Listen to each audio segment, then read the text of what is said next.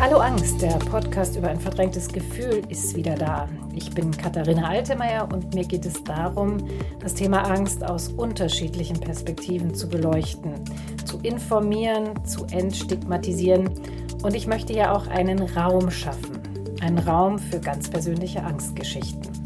Ich rede mal mit Expertinnen, mal mit Betroffenen, mit Menschen, die etwas Spannendes zu diesem Thema zu erzählen haben. Dieser Folge ist es Melanie Faltermeier. Melanie Faltermeier ist Wirtschaftspsychologin, Autorin, Dozentin, Podcast-Kollegin und Gründerin von We Are Mental. We Are Mental ist eine Mental Health Agentur, die sie zusammen mit ihrer Freundin und Kollegin Melanie Meyer-Tischler gegründet hat. Außerdem ist sie bekennende Angsthäsin. In unserem Gespräch erzählt sie mir unter anderem, wie befreiend es für sie war, vor 700 Kolleginnen bei einer Betriebsversammlung in ihrem ehemaligen Unternehmen offen und ehrlich über ihre Angststörungen und ihre Depression zu sprechen. Melanie erklärt, was wir uns unter einer Mental Health Agentur vorstellen können und was eigentlich die sogenannte psychische Gefährdungsbeurteilung ist. Eine spannende Mischung, wie ich finde, denn Melanie Faltermeier teilt ihre Erfahrungen, die sie mit Angst und Depression gemacht hat, und sie erzählt, wie es ist, auf der Basis ihrer eigenen Erfahrungen heute Unternehmen für die psychische Gesundheit zu sensibilisieren. Viel Spaß beim Zuhören. Melanie Faltermeier, ich freue mich total, dich hier auf dem Bildschirm zu sehen und zu hören. Hallo. Und hallo, grüß dich. Du bist in München. Ich sitze in München, ja. Du sitzt in München. Ich sitze, ich war mal in München und jetzt sitze ich hier wirklich so auf dem Land im Chiemgau. Oh, oh Gott, das ist ja. aber schön. Ja, oh. es ist schön, aber es, es, hat, es ist auch manchmal interessant. Also es ist sehr ja. anders. das glaube ich. Ja, ja, genau. Genau, und so ähnlich wie in deinem und dem Podcast von deiner Freundin und Kollegin Melanie, der anderen Melanie, das ist ja so ja. lustig, dass hier beide Melanie heißt, äh, stelle ich am Anfang auch immer so ein paar Einstiegsfragen. Ah. Und genau, und ich habe mir gedacht, ihr beiden stellt euren Gästen in eurem Podcast Sorry, Not My Business ja oft die Frage, was wolltest du der Arbeitswelt immer schon mal mitteilen? Finde ja. ich eine tolle Frage. Und ich münze das jetzt um und frage dich, was wolltest du deiner Angst schon immer mal mitteilen? Oh, wow. Okay, ja. Katharina, danke.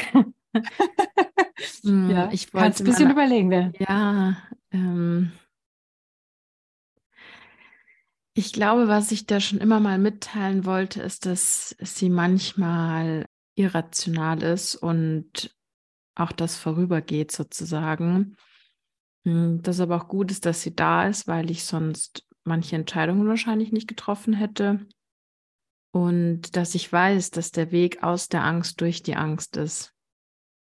Auch wenn es schmerzhaft ist, aber ja, das wollte ich dir schon immer mal sagen. Dass ich es zwar manchmal echt sau dumm finde und doof finde, dass sie da ist und auch in so einer Intensität da ist, dass ich sie nicht handeln kann, ähm, und auch weiß, dass ich da sehr, sehr nicht gerade wohlwollend in meinem inneren Dialog mit ihr spreche, aber ähm, ich daran arbeite und übe und lerne und auch wenn das so eine Lebensaufgabe ist, aber ja, ist okay. Toll, toll. Vielen Dank, dass du das hier der Angst öffentlich mitgeteilt hast. genau. Dann das ist jetzt eine Frage, die, die, die, hat auch was mit mir zu tun, hier so äh, auf dem Land. Und zwar, stell dir vor, du bist so hier auf einem richtig bayerisch-urigen Dorffest unterwegs und du wirst vielleicht von einem älteren Semester, vielleicht in Tracht, gefragt im Rahmen von dem Gespräch, was du beruflich machst. Was antwortest du? So jetzt auf Bayerisch antworten oder kannst was? Auch, ja, kannst auch. ähm, ich würde antworten oder meine Antwort lautet, dass wir die Arbeitsbedingungen, die auf die Psyche wirken, analysieren und daraus entstehen dann Gefährdungen oder Schutzfaktoren und sozusagen ermitteln wir auch eben diese Gefährdungen und Schutzfaktoren innerhalb der Unternehmenskultur. Also wir gucken uns die komplette Unternehmenskultur an. Das Ganze nennt sich psychische Gefährdungsbeurteilung und es ist ein Arbeitsschutzgesetz. Und mhm. dann wird die Person sagen, was, das ist ein Arbeitsschutzgesetz. Dann werde ich sagen, ja, genau. Das muss jedes Unternehmen durchführen. Mhm. Ja. Was muss? Ja, ja, genau. Mhm. Ja, da genau. kommen wir nachher auch noch mal dazu. Ja. Genau. Ja, spannend. Also das ist sozusagen unser ähm, größter, unser größter Punkt und dann machen wir noch viele andere mhm. Dinge neben, also nicht nebenher nicht, aber äh, mhm. Die dazugehören sozusagen. Also auch aufklären und entstigmatisieren, also die eigentlich die komplette psychische Gesundheit auch anhand von Mental Health Kampagnen in die Unternehmenskultur integrieren. Mhm. Ja. Klasse. Und daran schließt sich eigentlich die nächste, die letzte Einstiegsfrage so an. Jetzt stell dir vor, ich bin eine Personalchefin von einem mittelgroßen Unternehmen und wir sind im Gespräch und du versuchst mich zu überzeugen, warum ich was für die mentale Gesundheit meiner Mitarbeitenden tun soll. Mit welchen Argumenten überzeugst du mich? Also gut, dass ich schon mal überzeugen muss, finde ich ein bisschen traurig. ja, aber das ist ja oft so, oder? Es also, ist wirklich oft mhm. so, ja, du sagst es, das stimmt schon. Ähm, es ist tatsächlich oft so und ich meine, alleine wenn man sich die Zahlen, Daten, Faktenlage anschaut, dass 17,8 Millionen ähm, deutsche Erwachsene in Deutschland so rum 17,8 Millionen Erwachsene äh, in Deutschland, so muss ich sagen, ähm, jedes Jahr von einer psychischen Erkrankung betroffen sind und auch die Diagnosekriterien erfüllen. Das sind ungefähr die Einwohneranzahl von den Niederlanden oder von NRW, was sehr, sehr viel ist, würde ich mal sagen, so als Total, kleine, ja. also unfassbar viel. Und Total. da zählen alle psychischen Erkrankungen mit rein. Das ist schon mal Punkt eins. Und dann alleine diese ganzen Krankheitsausfallkosten, die dadurch ja auch entstehen. Mm, und all das, was man sozusagen in der Therapie dann auch macht mit Betroffenen, könnte man theoretisch ja auch schon präventiv vorne anfangen, mit den Leuten zu arbeiten. Und wenn man sich dann auch darauf basierend noch anschaut, dass eben auch die Krankheitstagedauer bei psychischen Leiden wirklich mit am höchsten ist, was das wiederum für ähm, hohe volkswirtschaftliche Kosten hat, aber das, das ist so die eine Komponente. Die andere mhm. Komponente mhm. ist halt die, selbst, also ich unterrichte ja auch noch an der Hochschule oder habe mhm. unterrichtet bis äh, letztes Semester. Mhm. Und die Psychologiestudierenden, man könnte man jetzt auch sagen, die sind natürlich ein bisschen beeinflusst, ne?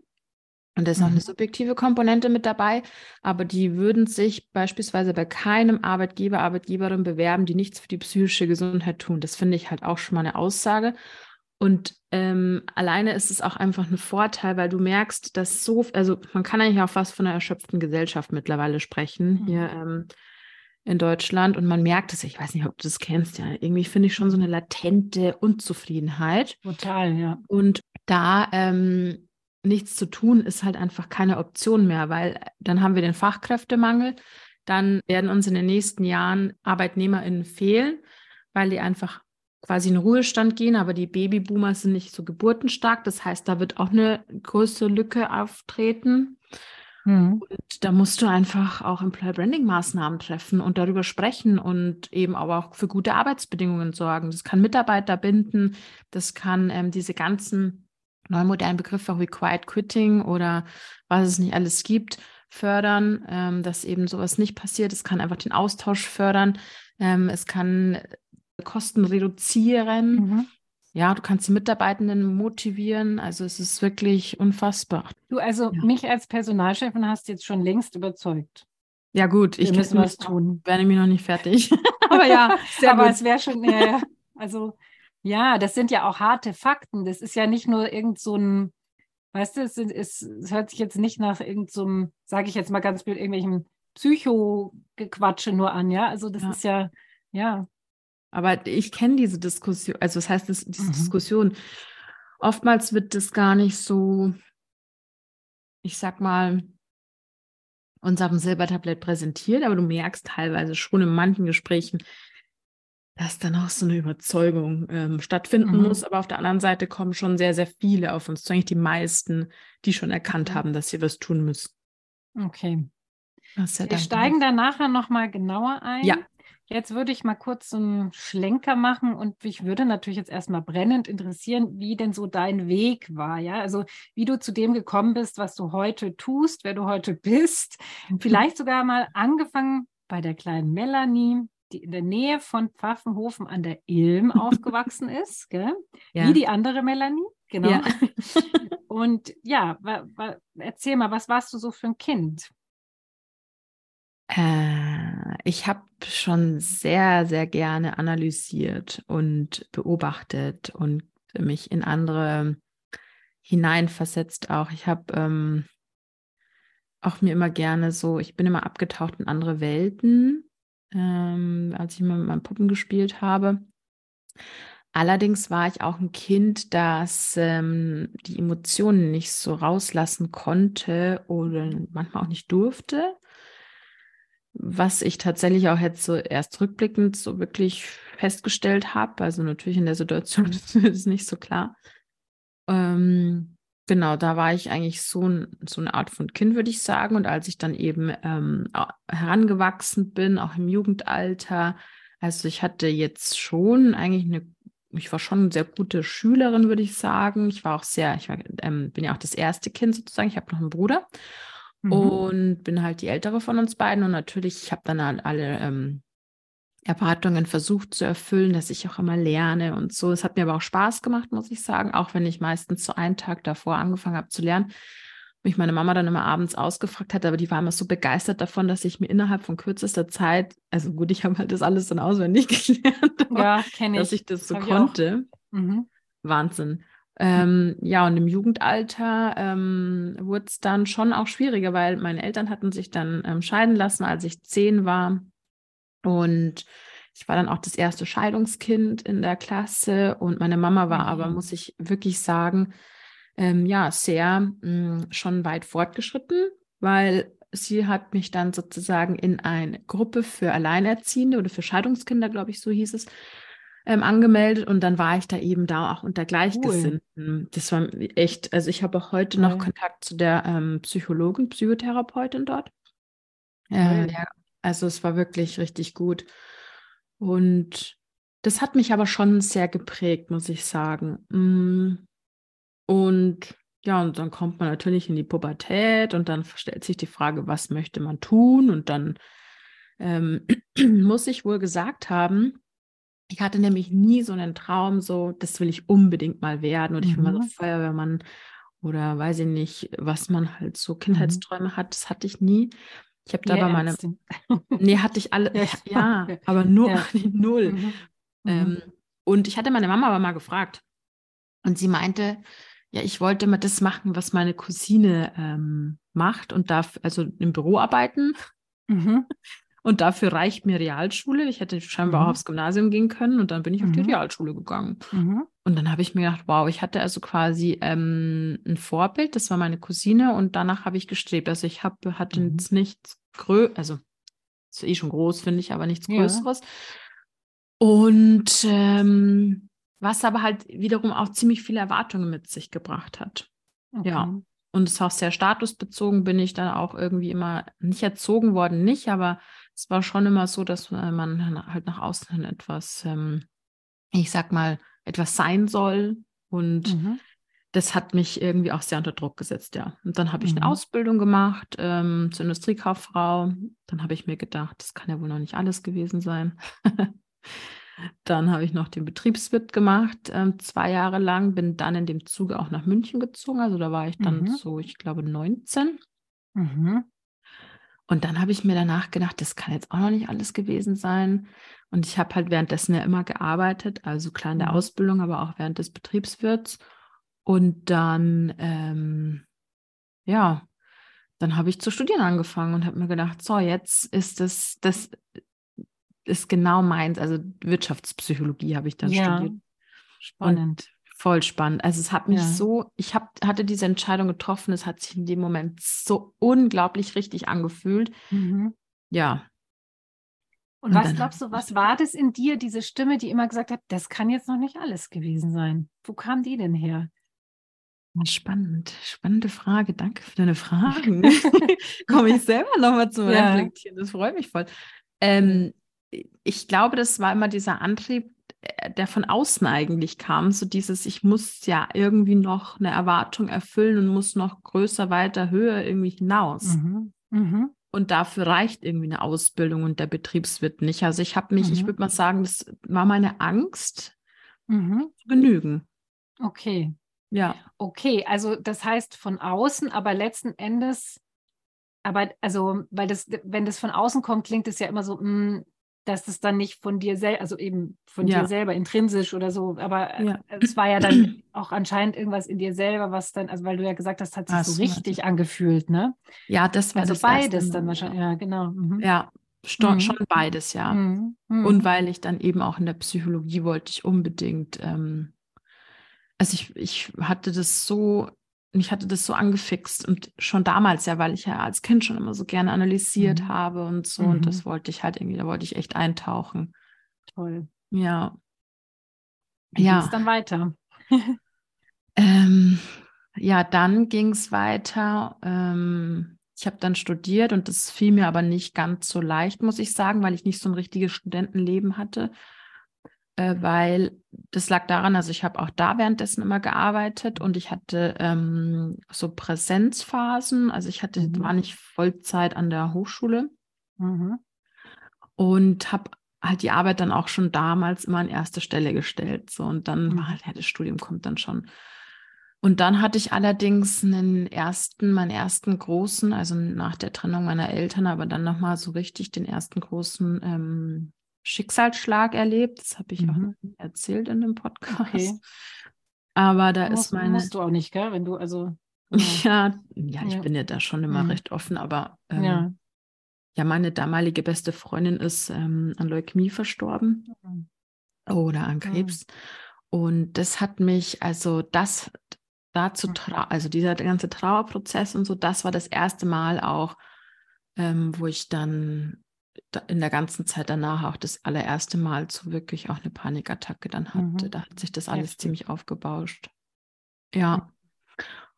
Und dann hatte ich auch erstmal eine Pause gemacht vom Studium und ähm, ja, habe ich irgendwann mhm. weiter studiert und weiter gearbeitet und ähm, dann hat sich da irgendwie der Werdegang so verändert, dass ich irgendwie in das Ganze, in so eine, ähm, ich sag mal, erstmal in so eine Marketingrichtung gerutscht bin, ähm, was mir mhm. aber auch mhm. super viel Spaß gemacht hat. Dann habe ich Employer Branding gemacht mhm. bei einem Unternehmen. Also das war noch während des Studiums und dann auch nach dem Studium noch ein bisschen. Und dann ähm, habe ich bei einem Tabakkonzern angefangen zu arbeiten hier in München und ähm, habe dort auch digitales Marketing dann auch gemacht. Mhm. Genau. Und da bin ich dann irgendwie so hängen geblieben. Erstmal. Und ja, das Ende vom Lied war allerdings, dass quasi ähm, 2018 ich schon das ganze Jahr über gemerkt hatte, dass es mir nicht so gut geht. Ich habe es gar nicht so wirklich benennen konnte. Mhm. Und dann irgendwann im November 2018 im Büro saß und plötzlich einen kompletten Nervenzusammenbruch hatte. Mhm. Und dann noch den Laptop mit nach Hause genommen habe und gesagt habe, ich komme morgen wieder. Aber mhm. ich konnte am nächsten Tag nicht mehr kommen. Mhm. Und bin dann ausgefallen, ja. neun Monate. Genau. Oh ja. Wow. Ja.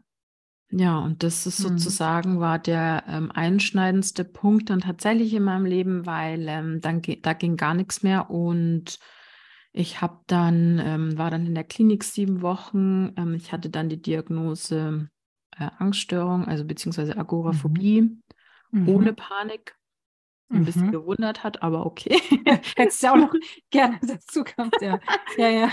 Zumindest als ja. Erklärung irgendwie, aber ja, war klar. auch okay. Genau. Ähm, dann eine mittelgradige Depression hatte ich zu dem Zeitpunkt, genau. Und mhm. also, ja, man sagt immer so ganz gern Burnout, aber Burnout gibt es eben in dem Sinne ja immer noch nicht äh, auf als Diagnosezahl. Also genau. deswegen eben auch eine mittelgradige Depression, was ungefähr ähnliche Symptome hat. Mhm. Und dann saß ich da erstmal äh, und dachte mir so, gut, wow, mhm. so weit hast du es jetzt geschafft. ja, ja, ja, krass. Ja. Und glaubst du, weil du ja vorhin schon erwähnt hattest, da gab es schon mal Panikattacken im Vorfeld, also das, das ging dann immer wieder so weg, nehme ich mal an. Und dann hat man halt gedacht, naja, nicht so schlimm, ich mache mal weiter so, so, ne? Ganz genau. Mhm. Also ich hatte ja. schon auch immer Hilfe und ähm, gerade auch durch diesen, durch meine ähm, Freundin, die damals so verstorben ist, hatte ich dann erst mal ein halbes Jahr lang gar nichts mehr gefühlt, aber das konnte ich überhaupt nicht deuten. Das da mhm. wusste ich ja noch gar nicht, was sowas bedeutet überhaupt und mhm. war richtig auch apathisch teilweise. Mhm. Äh, und ja, und äh, dann ging es aber irgendwann wieder und dann habe ich mir gedacht, ja gut, klar, Trauer vielleicht, äh, das mhm. wird schon den Grund haben. Und dann habe ich mir halt immer wieder Hilfe geholt und ähm, war in mhm. Therapie so ein bisschen. Und da habe ich mir mhm. dann danach gedacht, ja, jetzt geht schon wieder, jetzt mhm. lassen wir das Ganze. Aber es hat sich halt dann einfach zugespitzt. Ja. Und wie bist du dann in dem Moment, also als du dann wirklich ausgefallen bist, wie, wie ist da irgendwie, wie erstens, wie sind deine ArbeitgeberInnen damit umgegangen oder, oder dein Umfeld? Ist ja auch immer spannend. Also, Hast du es ähm, überhaupt offen darüber geredet? Das ist mal die erste Frage. Äh, jein, also mhm. ich konnte, äh, also ein halbes Jahr vorher hatte ich schon gesagt so zu Freunden, dass ich, glaube ich, einen Burnout habe. Mhm. Da konnten die gar nicht mit umgehen. Also da war auch irgendwie, also Stille. Okay. Und dann habe ich mir gedacht, ja gut, vielleicht wird es nicht so schlimm sein. Jetzt reiße ich mich nochmal zusammen. Und dann, aber in der Arbeit konnte ich das dann einfach ja nicht mehr verbergen. Es haben auch ein paar dann auch mitbekommen, die dann im Büro waren und eben gesagt haben, ich soll nach Hause gehen unbedingt und so. Und mich hat dann mein Chef angerufen und äh, mir echt gut zugeredet und gesagt, ich soll mir jetzt die Zeit nehmen. Und ich meine, klar, mhm. ganz ehrlich, ich wollte ja funktionieren. Das will man sich ja mhm. nicht eingestehen. Also es war so eine große Scham da. Mhm. Wirklich Wahnsinn. Also zu dem Zeitpunkt war ich überhaupt noch nicht so weit wie jetzt, dass ich mich nicht mehr davor schäme, sondern oder dafür schäme, sondern ich war, äh, wollte mich wirklich verstecken, mhm. weil ich mir das als so große Schwäche irgendwie angesehen hatte. Mhm.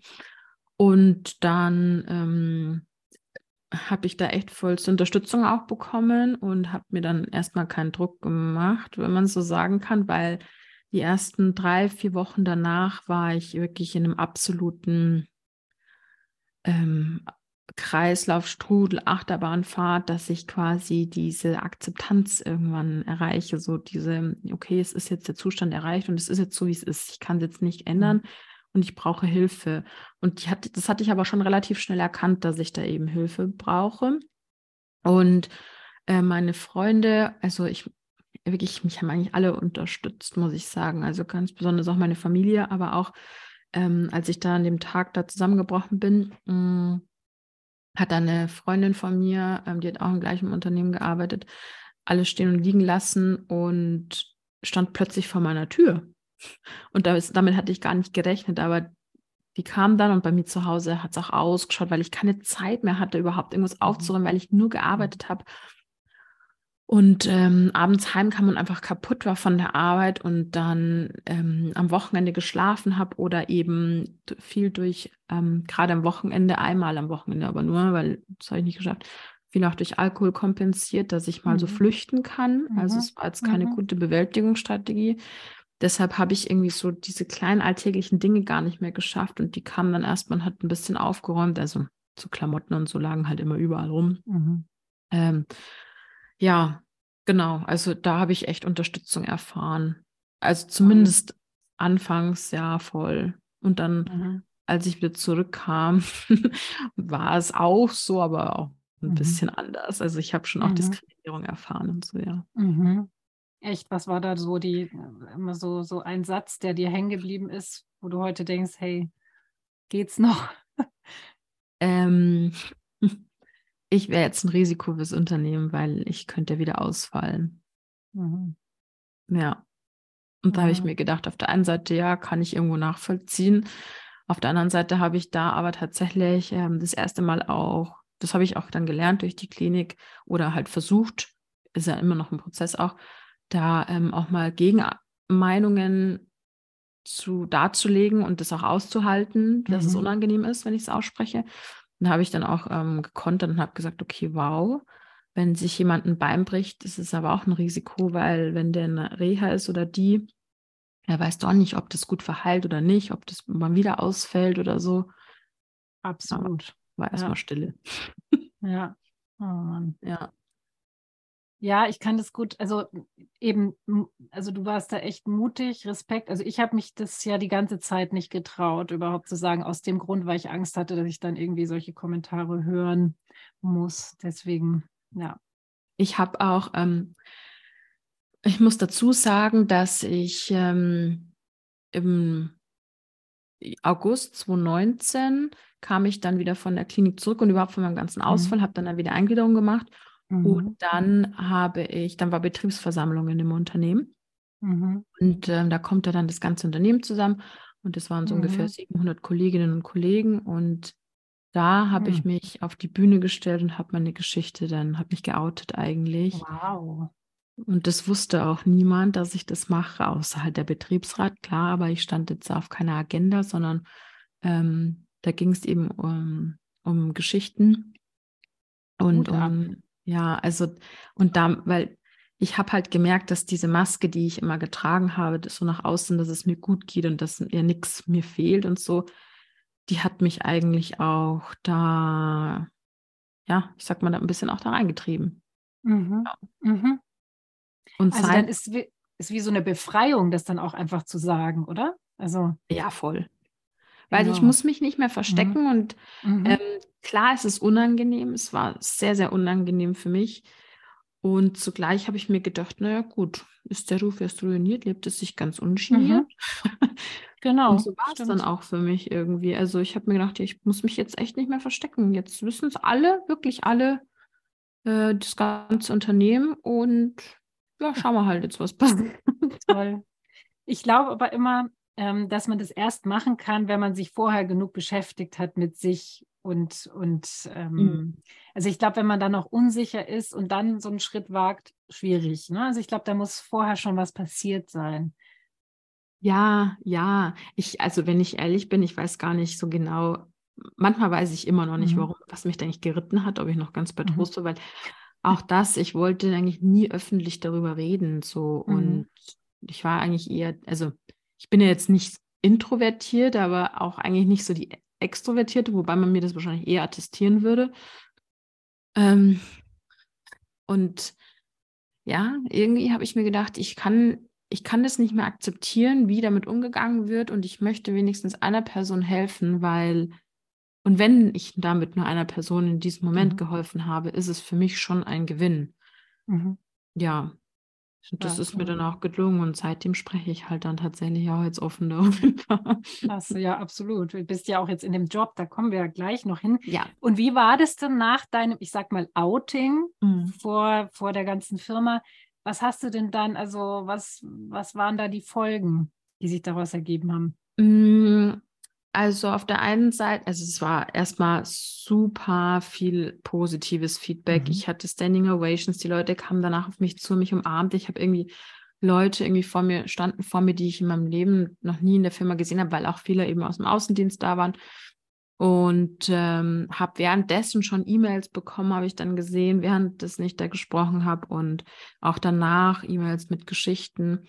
Und dann einen Tag danach hatte ich das auch ähm, öffentlich gemacht auf meinem Social Media Account, also auf Instagram. Und da war ich ja ein Jahr lang komplett, habe ich gar nichts gemacht und war irgendwie von der Bildfläche verschwunden.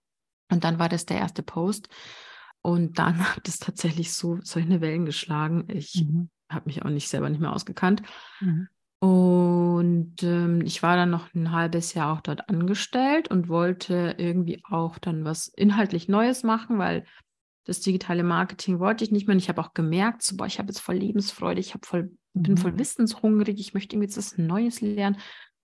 Und dann, ähm, ja, kam es schon immer so ein bisschen zu Verhandlungen. Die hatten auch geguckt, ob sie irgendwie was für mich haben ja, das hat sich dann ein bisschen schwierig gestaltet, sagen wir es mal so, ohne da ins Detail gehen zu wollen. Mhm. Und dann habe ich irgendwie 2020 eigentlich während der Pandemie dann gesagt, okay Leute, irgendwie kommen wir nicht voran, ich werde das Unternehmen verlassen. Und dann war erstmal so Schock, glaube ich, weil sie damit nicht gerechnet hatten oder mhm. einige nicht. Und sie hat mir dann schon noch angeboten, dass ich halt auch da bleiben kann aufgrund dieser jetzt besonderen Situation. Und dann habe ich mir gedacht, nee, ich habe jetzt irgendwie echt damit abgeschlossen. Ich habe jetzt diese Entscheidung mhm. getroffen, ich gehe jetzt mit allen Konsequenzen. Auch mhm. komme jetzt, was wolle. Mhm. Toll. Haben wir zur selben Zeit dann gemacht. Ich auch. Echt, jetzt oder? ja, genau, ja. absolut, ja. Cool. Mal ja. ja. Und Ja, ich kann es total nachvollziehen. oder? Wenn man dann mal so weit ist, dann, ja, dann geht's auf zu neuen Ufern irgendwie so, ja. ja, ich habe auch, ich Ja. weiß nicht, wie das bei dir war. Ich habe mir dann einfach Mhm. gedacht, ich gucke jetzt einfach, was passiert. Schauen wir Ich mal. auch, ja. Ja, ja, ja, ja. Ja. Ich wusste auch, ich hatte gar keinen Plan. Nee, ich auch noch nicht so genau. Nee, echt lustig. Ja. Aber was würdest du denn sagen, wenn du zurückblickst, was ist denn da passiert? Vielleicht auch in der, in, im, in der Klinik oder therapeutisch? Ist da irgendwas passiert? Was war da dein Learning, dass du da hinkommen konntest überhaupt? Mm, Ich glaube, das waren sehr, sehr viele unterschiedliche Faktoren, ähm, weil mir hat die Klinik ja sehr gut getan. Ich würde das jederzeit wieder machen.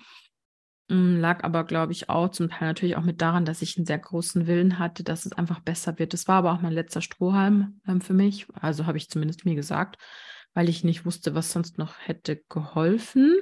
Ähm, und das hat mir einfach insofern auch gut getan, weil ich einfach ähm, Leute kennengelernt habe, unterschiedlichster Kulturen, Schichten ähm, etc., denen es genauso beschissen ging wie mir, um es mal so auszudrücken. Und das hat in mir ganz, ganz viel ausgelöst, weil ich dann gemerkt habe, hey, ich dachte die ganze Zeit echt, ich bin damit alleine. Mhm. Und in diesem Rahmen sich dazu bewegen und auch irgendwie so Sachen, also diese, ich sag mal auch diese ganzen Methodiken, diese Tanztherapie, wo wir viel gemalt Mhm. haben, aber auch getanzt haben, ähm, uns ausprobiert haben. Es gab da auch immer ein Thema.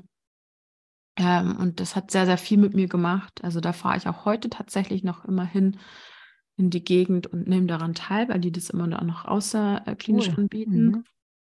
Und da habe ich halt zum ersten Mal wieder Gefühle und Emotionen gefühlt und das hatte ich wohl schon lange nicht mehr davor.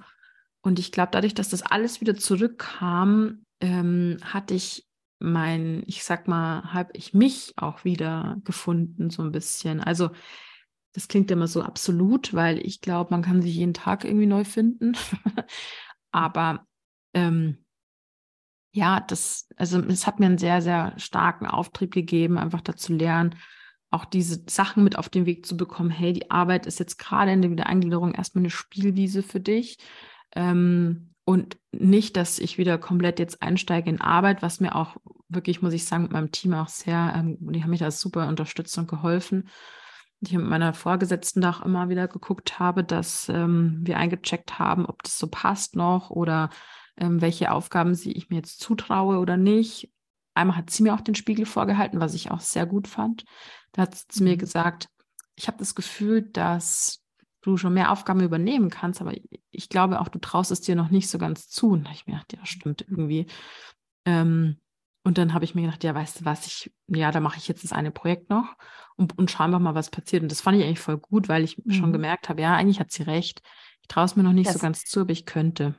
Dass du nicht immer nur so mit Samthandschuhen Ja. dann ne, angefasst wirst, ja. Ja. Mhm. Mhm. Äh, und ja, und dann hatte ich irgendwie da dieses halbe Jahr da eben noch, als ich dann angestellt habe ich mir einfach gedacht, ja, ich meine, also ich habe dann einfach dadurch, dass ich so offen darüber geredet habe, halt gemerkt, hey, da gibt es einfach noch viel, viel mehr und ich will da jetzt irgendwie, ähm, ich will mich einfach vielleicht mal ausprobieren und was anderes machen. Und dann, wie ging es denn dann weiter? Und Und dann, habt ihr dann- ja auch 2000, ihr habt ja 2020 We Are Mental gegründet, oder? Genau, genau. Ja. Ähm, also nicht ganz. Wir haben uns da schon Mhm. zusammengefunden, sagen wir es mal so. Und die Idee kam aber dann relativ schnell ins Rollen, so Ende 2020, Anfang 2021, dass wir dann gesagt haben, hey, wieso haben wir eigentlich noch nie was zusammen gemacht? Dann haben wir uns beide gefragt, ja, das wissen wir irgendwie auch nicht so ganz. Und dann haben wir bei mir im Wohnzimmer einfach eine Webseite gebaut. Ja, Toll. weil ähm, die andere Melanie, genau, die hat auch eben Wirtschaftspsychologie studiert und wir haben das unabhängig voneinander studiert und die macht einfach seit acht Jahren nichts anderes wie die psychische Gefährdungsbeurteilung. Und da haben wir einfach gesagt, hey, es wäre doch einfach ein mega Match, die beiden Sachen jetzt eben zusammenzubringen. Du ähm, quasi klärst auf und teilst deine Geschichte, bringst diese Emotionalität auch nochmal mit rein, dass die Leute eine Bezugsperson haben. Ähm, und gerade nicht Betroffene und Betroffene auch zusammenzubringen, sozusagen. Und ähm, mit unserem wirtschaftspsychologischen Background können wir das einfach auch mega gut machen. Und dann haben wir das einfach, haben wir das gemacht. Toll. Sehr, sehr ja. mutig und toll. Ja, muss ich auch sagen. Es sind auch ja. so viele Dinge, die ich nie eigentlich machen wollte, wo ich, mhm. ich habe immer gesagt, ich möchte nie was gründen. Mhm. Mhm. Aber ja. Hat man so viel Verantwortung, ne? so. Ja, da ja. muss man auch erstmal reinwachsen, ja, das stimmt. Ja, total. Das Schöne ist aber, dass man ja auch irgendwie viel selbstwirksamer sein kann. Also das ja. finde ich auch so in Bezug zu dem Angstthema ist bei mir so ein Thema. Ich habe irgendwann gemerkt, dass die Angst mich in gewisser Weise immer so klein gehalten hat. Mhm. Und ne, also jetzt mache ich auch mein Ding und mache letzten Endes schaue ich, dass ich nur noch mache, worauf ich Lust habe und irgendwie damit lebt sich irgendwie besser. Also aber hast du das manchmal schon noch, dass dann die Angst durchkommt? Absolut. Und zwar immer dann, wenn ich merke, es wird zu viel. Also es gibt ja dann eben auch oft okay. das Schöne, dass es so viel ist, ja. Und man gucken muss, wie, wie organisiere ich das? Nee, da habe ich eine Lesung in der Woche, da habe ich das, das wird mir dann alles sofort schnell zu viel. Und das weiß ich aber ja heute. Und dann gucke ich auch wirklich, dass ich Sachen einfach absage oder verschiebe oder so. Das ist eher das. Ah, spannend, weil das kenne ich mhm. sehr gut von mir. Mhm. Und ich habe auch dann so Phasen, ich weiß nicht, ob das bei dir auch so ist, da bin ich so richtig, da geht es mir so richtig gut und denke ich mir, ja, dann machen wir doch den Termin ja. und den Termin, das passt schon. Und dann kommt die, kommen genau. diese Termine und diese Wochen. Ich denke mir so, was habe ich mir dabei gedacht? Total. Ja, ja, voll. Und dann also. kommt man nicht mehr raus. Das ist dann so das blöde Gefühl, ja, ja. Und dann, witzigerweise, ich weiß nicht, ob ich es so witzig finden mhm. soll, aber ich sage mir dann immer, und ich finde, da werde ich auch immer besser darin, dass ich nicht mehr so katastrophisiere im Kopf, mhm. sondern dass ich einfach sage, okay, jetzt ist heute der Tag, jetzt habe ich, denke ich, vier Termine, dann kommt mhm. schon immer noch diese Angst, so, boah, schaffe ich das, schaffe ich das. Mhm. Das ist irgendwie schon auch viel. Und dann, ähm, ich, ich, ich würde mal sagen, ja, ich hangel mich irgendwie so von Termin zu Termin, klingt irgendwie mhm. dramatischer, als es ist, aber ich denke dann nicht mehr so drüber nach, sondern ich sage mir dann so, ja, okay, gut, jetzt machen wir den Termin, dann machen wir den Termin. Und dann bin ich zwar irgendwie mittags vielleicht kurz mal super kaputt und habe eigentlich auch gar keinen Bock mehr auf irgendwie den Nachmittagstermine.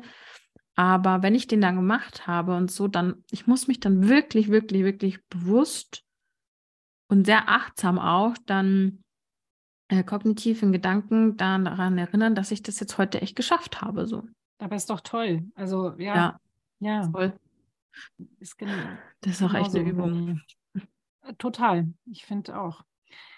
Und dann müssen ja nur noch private Sachen dazukommen und dann ist man, finde ich, dann ist bei mir, weiß ich sofort, jetzt ist Schluss irgendwie so. Also.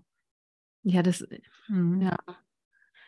Das ist auch eine meiner Ängste, äh, tatsächlich, die ich noch nicht so gut im Griff habe. Ich weiß nicht, das ist nicht diagnostiziert, ich attestiere mhm. mir das oftmals selbst, aber die, solange ich ähm, für die Arbeit Termine habe, fällt also auch mit Menschen mhm. fällt es mir leichter als mit Freunden.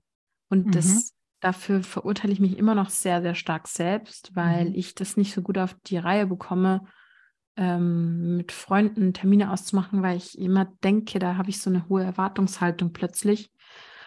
Und ich nicht weiß, also weißt du, im Arbeitskontext, da weiß ich ja, was die von mir wollen. So. Mhm. Aber im Privaten fällt es mir so schwer und ich bin da richtig ambivalent auch. Also, dass ich mhm. der einen Seite nervt es mich unfassbar, dass ich so häufig irgendwie alleine bin und eben, weil ich auch von zu Hause aus arbeite. Und dann im gleichen Atemzug fällt es mir aber unfassbar schwer, einfach dann Dinge auch auszumachen. Und mhm. also da, das ist für mich echt auch noch eine Sache da arbeite also ich. Also erstens sage ich dir jetzt so als, als Coachin würde ich sagen, vielleicht kannst du auch da netter mit dir umgehen und sagen, hey, das ist halt ambivalent, so ist es, ist in Ordnung. Erstmal. Also das Ambivalente ist ja nicht das Schlimme eigentlich. Und dann ja, kann ich dir ja. sagen, ich wohne jetzt hier auf dem Land und das ist für mich ein Riesenakt, Freundinnen in München zu treffen. Habe ich zum Beispiel eigentlich morgen einen Termin, da muss ich mir immer schon überlegen, oh Gott, da muss ich da, ja, dann fahre ich mit dem Zug und dann welchen Zug schaffe ich wieder zurück und dann muss ich wieder im Zug stehen, dann rattert es schon wieder so. Ach dann Gott. Ich, ja, ja, das habe ich auch. Also dass Kenn ich, denk, ja, und dann denke ich aber, hey, das sind aber meine Freundinnen in München. Hm, ne? Ja, ich weiß. Ja, ja, also verstehe ich. Und ich glaube, insofern, ich würde das auch so sehen, dass immer, wenn es um Arbeit geht, habe ich halt mehr so ein Pflichtbewusstsein, auch wahrscheinlich unterschwellig. Mhm. Und eben, hm, Gell? ja. Aber bist du da nicht mal manchmal so, dass du dir denkst, ich würde es eigentlich gerne am liebsten absagen? Natürlich, ja, ja, klar. ja, klar. Also, ja. Ich kann ja, auch nicht in andere, also alleine, das stimmt schon. Ich meine, vor allen Dingen vom Chiemgau nach München über den Irschenberg und so. Und ähm, da musst du, also wenn du mit dem Auto fahren Wenn würdest, ich mit dem Auto fahre, ja, genau. Ja. ja. Äh, aber dieses, äh, die, diese Vorplanung, und das meine ich auch genau. mit Katastrophisieren, das genau. fängt bei mir auch schon an, wenn ich alleine schon ein anderes Viertel muss. Fahre ich jetzt mit dem Fahrrad? Oder fahre ich mit ja. den öffentlichen? Wann muss ja, ich los? Also das setzt mich wirklich unter Stress. Aber bin ich ja froh, dass es dir in München auch schon so geht, weil ich komme mir schon vor wie so ein Landei, wenn ich nach München reinfahre, so, oh Gott, und wo parke ich da? Und wo? Und ich komme mir schon vor, so nee. weiß ich nicht. Also ja. Hm. Ich kann das so gut nachvollziehen. Hm. Deswegen fällt es mir auch leichter äh, mit dem, also ich habe ja einen kleinen Smart, weil manchmal ist das so mein Safe Space, wenn ich wirklich, also vermeide, mhm. soll ja eigentlich nicht vermeiden, aber manchmal ist es mir einfach lieber und ich fühle mich da sicherer, wenn ich mit dem Auto irgendwo ähm, hinfahre. Und ich mag das eigentlich dann schon ganz gerne wiederum ins Land rauszufahren, weil da weiß ich auch, mhm. Mensch, guck mal, da gibt es Parkplätze und dann habe ich diesen ja, Stress ja. gar nicht im Kopf zu sagen, Total. wo muss ich jetzt, also ja, das Total. ist ja, ja, das ist alles Vor- und Nachteile. so. Ja, ja, voll. Voll. Oder auch einkaufen ist hier natürlich viel relaxter. Also man fährt einfach vor, geht rein und ja, ja. ja. eben. Mhm. Mhm. Aber jetzt waren wir eigentlich vorhin ja im, sozusagen, weil ich hatte ja eine Frage noch, das wäre eigentlich schon die Antwort, auch wie du jetzt, also ihr habt jetzt ein Unternehmen, das guckt, wie gehen Unternehmen mit psychischer Gesundheit um, was tun die da? Und dann wäre es ja die nächste Frage, was macht ihr in eurem Unternehmen quasi, um euch selber zu schützen und auch eure Mitarbeitenden, ihr wächst ja auch irgendwie, also wie, wie sorgt ihr bei euch sozusagen dafür? Ne? Ähm, ich sag mal so, genau. Also auf der einen Seite machen wir das bei anderen Unternehmen, dass wir uns da die Unternehmenskultur anschauen. Und dann ist es aber schon auch bei uns intern so. Also ich möchte jetzt hier nicht ähm, ja, euch das Gelbe vom Himmel vorbeten und sagen, wie toll das doch alles ist, weil es mhm. ist schon immer noch ein Prozess. Also mhm. Ich glaube, dass es in jedem Unternehmen einfach ein Prozess ist und auch da nicht den Trugschluss zu verfallen, alles, was eine Gefährdung ist, muss minimiert werden, weil das ist utopisch, das geht gar nicht. Was wir aber machen ähm, oder was ich zum Beispiel auch für mich mache, ist, dass ich halt ganz klar, das war anfangs ähm, natürlich noch ganz anders, weil wir da auch irgendwie immer noch nach, äh, was heißt Feierabend, aber abends noch geschrieben haben, telefoniert haben. Also da ging das wirklich von morgens bis abends. Ähm, und da ist für mich jetzt ganz klar einfach eine Grenze, dass ich sage, okay, ähm, es ist jetzt Feierabend für mich und ähm, wenn dann noch irgendwie was sein sollte, dann entweder habe ich Lust zu antworten oder eben nicht, weil es ist auch nicht weltbewegendes. Musste ich aber auch erstmal lernen, so, ähm, mhm. ja, und klar, ich meine, nach wie vor gibt es auch nur Ausreißer und ist auch, ist auch vollkommen okay. Dann geht es einfach ganz stark bei uns auch intern darum, dass wir einfach Prozesse aufsetzen, gucken auch, welche Kommunikationstools nutzen wir, wie gestalten wir das auch mit der Kommunikation? Ähm, was auch, häufig, nie, also gerade wenn du eben ähm, ein Startup bist, auch da muss man sich erstmal finden und gucken, okay, was gibt es denn, mit was können alle so ungefähr zusammenarbeiten, was funktioniert auch für uns alle, ähm, was mir persönlich auch super, oder ich meine auch der andere Melanie, aber ich möchte ähm, quasi trotzdem für mich sprechen auch noch, ähm, mhm. dass wir auch so Befindlichkeiten teilen. Also ich mhm. bin ja auch ein Mensch. Ich merke ganz schnell, wenn bei jemandem irgendwas mhm. ähm, im Argen ist. Und manchmal spreche ich es an sofort, manchmal aber auch nicht sofort und muss es erstmal für mich auch einordnen. Und dann suche ich eigentlich schon manchmal das Gespräch. Bin allerdings nicht so gut darin, sage ich gleich dazu, dass ich meine Befindlichkeiten teile. Also mhm da ist mir schon immer lieber, auch das merkt jemand anders, mhm. als dass ich das sage. Äh, aber wobei, ja, da werde ich aber auch, ähm, das übe ich auch quasi. Mhm. Mhm. Ja, und dadurch, dass wir natürlich alle remote arbeiten, ähm, klar, wir überlegen auch da, können wir vielleicht uns mal ein Büro mieten, weil das eben uns vielleicht auch gut tun würde und so. Also wir gucken halt ganz, ganz viel, wo sind wir selbstwirksam, was können wir tun, wo müssen wir Stellschrauben drehen und so. Mhm. Und ähm, weil diese Remote-Arbeit ist halt eben auch herausfordernd, dadurch, dass wir natürlich dann nicht immer vor Ort sind und du nicht so dieses Zwischenmenschliche dann mitbekommst, du dieses Informelle und eben auch mit den Mitarbeitenden und so. Ja, das ist, mhm.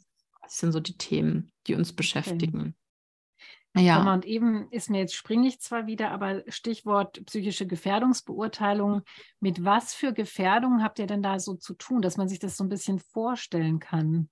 Hm, also ähm, dies, die Gefährdungsbeurteilung mhm.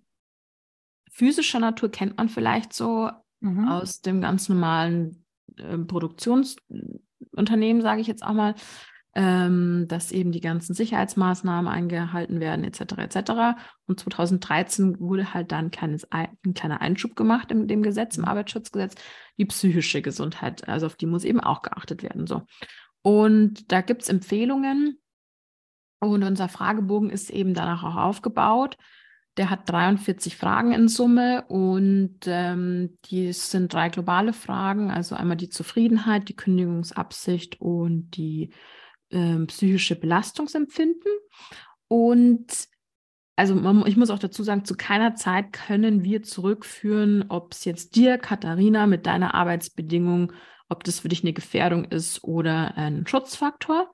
Mhm. Das können wir auf keiner Personenebene zurückführen. Ähm, also da ist die Anonymität zu 100 Prozent gewährleistet und es geht auch mhm. nicht darum, wie es dir als dir, Katharina, persönlich geht, sondern wie es dir mit den Arbeitsbedingungen eben geht. Mhm. Und dann gibt es noch ähm, quasi unterschiedlichste Sachen. Fühle ich mich über unterfordert? Ähm, okay. Soziale Beziehungen, gibt es Konflikte unter KollegInnen?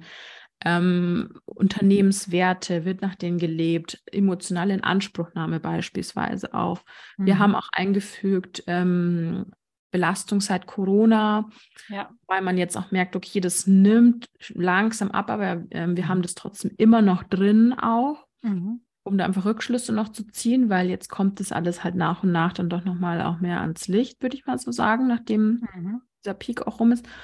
Ähm, dann auch Arbeitsmittel, also stehen mir technische Mittel zur Verfügung und so ein, solche Sachen. Also das mhm. ist wirklich ähm, alles, was letztlich auf die Psyche wirkt. Okay. Hm, ja. Und die meisten sagst, also viele, die sich an euch natürlich wenden, die haben mhm. sie schon auf dem Schirm. Und die anderen sprecht ihr an, also akquiriert ihr irgendwie so? Hm, ja, würden wir. Wir so waren bisher noch nicht in der, also wir sind in der mhm. glücklichen mhm. Lage, dass echt viele auf uns zukommen. Ja, ist toll. Das ja, mhm. aber das muss ich schon sagen, wir müssen schon nach wie vor einfach noch sehr viel Aufklärungsarbeit leisten. Also mhm. auch, weil, wie du sagst, die, die zu uns kommen, die wissen schon eigentlich so mhm. grob, um was es geht, dass sie es mhm. machen müssen, vielleicht noch nicht wie. Ähm, und das besprechen wir dann alles mit denen. Aber nichtsdestotrotz ist es nach wie vor so, jetzt wenn irgendwie mal, ähm, weiß ich nicht, also ganz häufig kommen ja auch Ängste wie, oh Gott, ähm, schaffen wir das jetzt finanziell und so, solche mhm. Geschichten. Mhm. Und dann kommt, kommt man wieder in so einen mhm. Aktionismus. Mhm. Und es ist aber nach wie vor einfach so, dass, wenn, also den Fall hatten wir jetzt noch nicht so in der Gänze, aber das, oder eigentlich auch unabhängig davon, aber wir müssen einfach immer stetig darüber ähm, aufklären, also was überhaupt die Gefährdungsbeurteilung ist und eben sehr mhm. viel sensibilisieren für das Thema, weil tatsächlich, also es gibt unterschiedliche Zahlen, äh, entweder ein Drittel oder die Hälfte, je nachdem, welche Zahl man jetzt nimmt, mhm. Unternehmen in Deutschland haben eine Gefährdungsbeurteilung durchgeführt. Das heißt, den Rest, den, mhm. da freue ich mich, wenn die sich melden. ja, genau. Sag mal, und das ist ja, du hast ja Teil von Arbeitsschutzgesetz sozusagen. Mhm. Also, und was ist, wenn man das nicht macht, aber dann wird man dann bestraft? Nee, oder, oder muss man was zahlen? Oder, ja. oder? Oder, ja, schwierig. Das ist halt, ja. Das ist halt der Punkt. Ja. So. Und mhm. deswegen, ähm, also es ist folgendermaßen, wenn mhm. ähm, eine Person ausfällt in deinem Unternehmen. Mhm. Und bei der physischen Geschichte ist es ja so, äh, wenn jemand einen Arbeitsunfall hat, dann kommt die Berufsgenossenschaft und dann wird mhm. dieser ganze Prozess angestoßen. So. Mhm. Bei der psychischen Gesundheit ist es dann wiederum so, wenn du jetzt ausfällst aufgrund der Arbeit und es ist nachzuweisen, dass du aufgrund der Arbeit mhm. aufgefallen bist und beweist das erstmal, mhm. was ja. Mhm. nicht unbedingt le äh, leicht ist, weil es einfach nee. psychisch multifaktoriell auch einfach ist, ähm, dann äh, kommt auch die BG oder eine andere Behörde und überprüft, ob du einfach eine Gefährdungsbeurteilung hast. Und wenn du das nicht hast, dann kann es sein, dass es kann so oder so sein, dass du einfach auch hier die kompletten Krankheitskosten übernehmen musst als Unternehmen. Und ich meine, wenn man in eine Klinik geht und nicht weiß, sind es drei, fünf, sieben, drei Monate, also Wochen oder Monate, und wie lange fällt die Person aus, weil eben, wie ich schon gesagt habe, eingangs, die Krankheitstagedauer ist einfach enorm lang, dann sind das auch enorm hohe Kosten. Und es ist wiederum auch da ein bisschen anders als bei der physischen Gesundheit, weil ähm, wenn das auch durch die Arbeit entstanden ist, unabhängig davon, ob man das jetzt nachweisen kann oder nicht, stellt sich ja auch immer die Frage, will ich denn danach überhaupt dort noch arbeiten? Und dann was kommt dann? Dann kommt vielleicht eine Kündigung oder mhm. man reduziert Stunden, man muss jemand Neues einstellen, jemand Neues onboarden oder die Person kommt mhm. nicht zurück. Also es, hat einfach einen enormen Rattenschwanz, der da mhm. mit sich gezogen mhm. wird. Und ja, aber im Prinzip so ganz, ich würde mal, ich will nicht sagen, so ganz viel mhm. passiert nicht. Es passiert zumindest nichts vom, nicht so viel vom Gesetz her, äh, würde ich mhm. sagen. Also klar, du musst es dann auf jeden Fall nachholen und alles und halt eben vielleicht die Kosten zahlen. Aber was halt der, den, den Schaden, den es anrichtet innerhalb der Kultur und mhm. auch die Aufgaben, die dann abgemünzt werden auf die anderen, mhm. das ist halt enorm. Ich hoffe, man hört jetzt nicht das Piepen der Waschmaschine. okay. Nee, du kannst nee, So ist es, wenn man fertig. zu Hause ist. nee, also ich hoffe, insofern hoffe ich, dass jetzt viele zuhören, die da vielleicht auf die Idee auch kommen, ah, wir könnten das ja mal machen, sich vielleicht bei euch melden. Ja, ich schicke euch auch und gerne unser Buch. Genau. Ja, ich, genau, ihr habt auch ein Buch dazu verfasst. Und so ja. ein White Paper, ne? Das habe ich mir schon runtergeladen, finde ich auch ja. toll. Dankeschön. Ja, Danke. klar.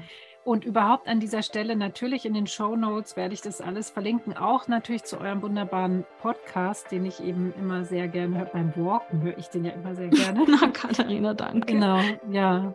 Also ich finde es ganz toll, was ihr macht. Und ich bin mir aber, ich bin mir sehr, sehr sicher, dass das in Zukunft noch viel mehr gefragt sein wird. Ja, ich auch.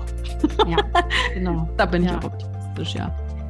Und Melanie, ich bin dir sehr dankbar, dass du hier so viel geteilt hast, was sehr privat war. Das freut mich, ja. ja. Ich bin auch wieder überrascht, was dann dann doch. Äh, ich bin da schon schmerzfrei manchmal, aber manchmal dann danach denke ich mir auch mhm. so, okay, wow. aber ähm, ich, auch da, ne, wenn es jemandem hilft und bin mir sicher. Dann freue ich mich darüber. Dann wünsche ich dir noch einen schönen Tag und liebe Grüße nach München. Danke, Katharina. Vielen, vielen Dank und danke auch, dass ich hier sein durfte. Das hat mich wirklich sehr, sehr gut Unbedingt. Der Podcast von Melanie Faltermeier und Melanie Meyer-Tischler heißt übrigens Sorry, Not My Business und ich kann ihn wärmstens empfehlen. In den Show Notes werde ich ihn verlinken wie auch das Buch und die Webseite von We Are Metal. Ich danke fürs Zuhören, freue mich über viele Sterne in den Bewertungen oder auch über Kritik und Feedback gerne an post.katharinaaltemeyer.de. Mehr über mich findet ihr auch auf meiner Webseite unter www.katharinaaltemeyer.de. Bis bald und bis dahin alles Liebe.